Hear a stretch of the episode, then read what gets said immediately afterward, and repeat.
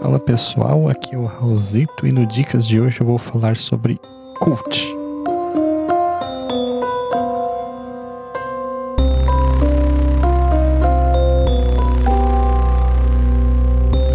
Três dicas rapidinhas e simples para mestrar cult, mas que servem para outros jogos também, naturalmente, né? Então sempre a gente sempre pode aproveitar coisas de ideias de um jogo, de um cenário em outro, e isso é uma coisa muito legal de se fazer.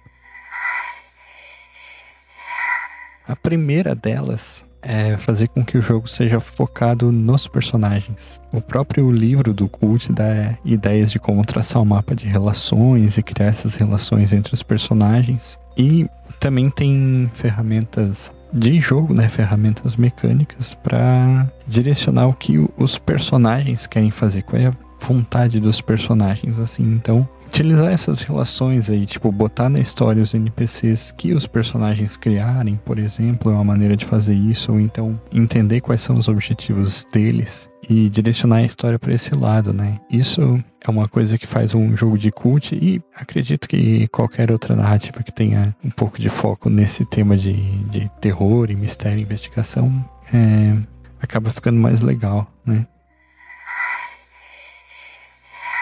A segunda dica, que é uma dica que tem que é bem específica de cult, eu acho, mas que eu acho que dá para aproveitar um pouco da essência da ideia, seria fazer os testes significarem alguma coisa assim. Os, o, o, fazer uma rolagem cult, fazer um teste é um evento importante e as consequências elas têm que ser palpáveis para os jogadores. Então, nunca se deve, por exemplo, pedir para um, um jogador, ah, rola o dado aí só para ver se tu passa. Porque se acontecer uma falha, né, e, dar direito do mestre fazer um movimento, isso tem que ser sentido, sabe?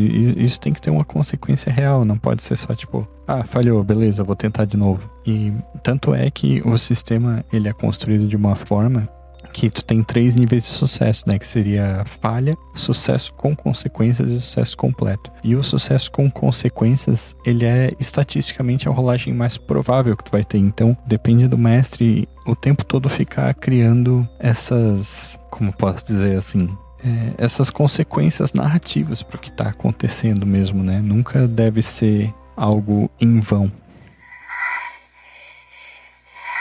E a terceira dica que tem um pouco a ver com a primeira também, de certa forma, é saber utilizar os elementos do terror de cult, né? Os elementos do cenário de cult, como os arcontes, os anjos caídos e, e tudo isso, né?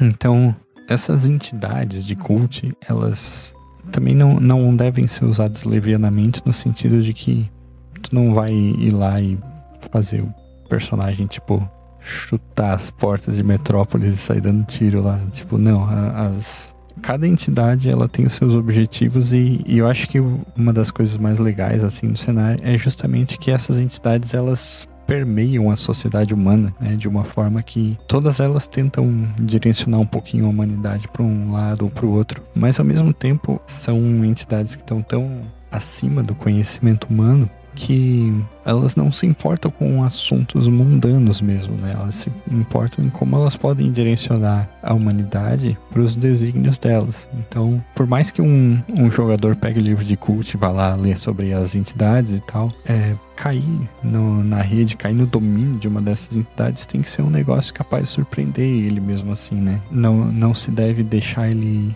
digamos assim, sentir para onde a história tá indo de uma maneira muito direta, assim. Eu, enfim, eu acho que é isso, né? Espero que eu tenha ajudado de alguma forma e agora eu passo o dado para o próximo mestre.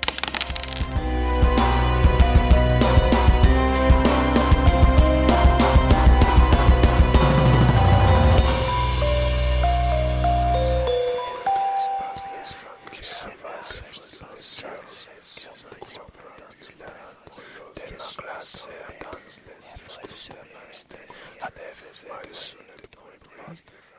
everything